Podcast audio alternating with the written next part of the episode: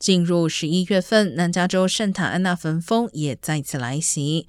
根据气象局的预报，周二晚上起一直到周三傍晚，南加各地将出现强风，最大阵风可达每小时四十至六十英里，山区最大阵风更可达五十五至七十五英里。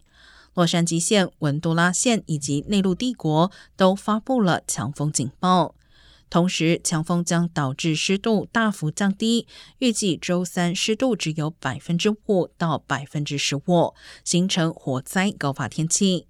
洛县和文图拉县也因此发布了红旗警报。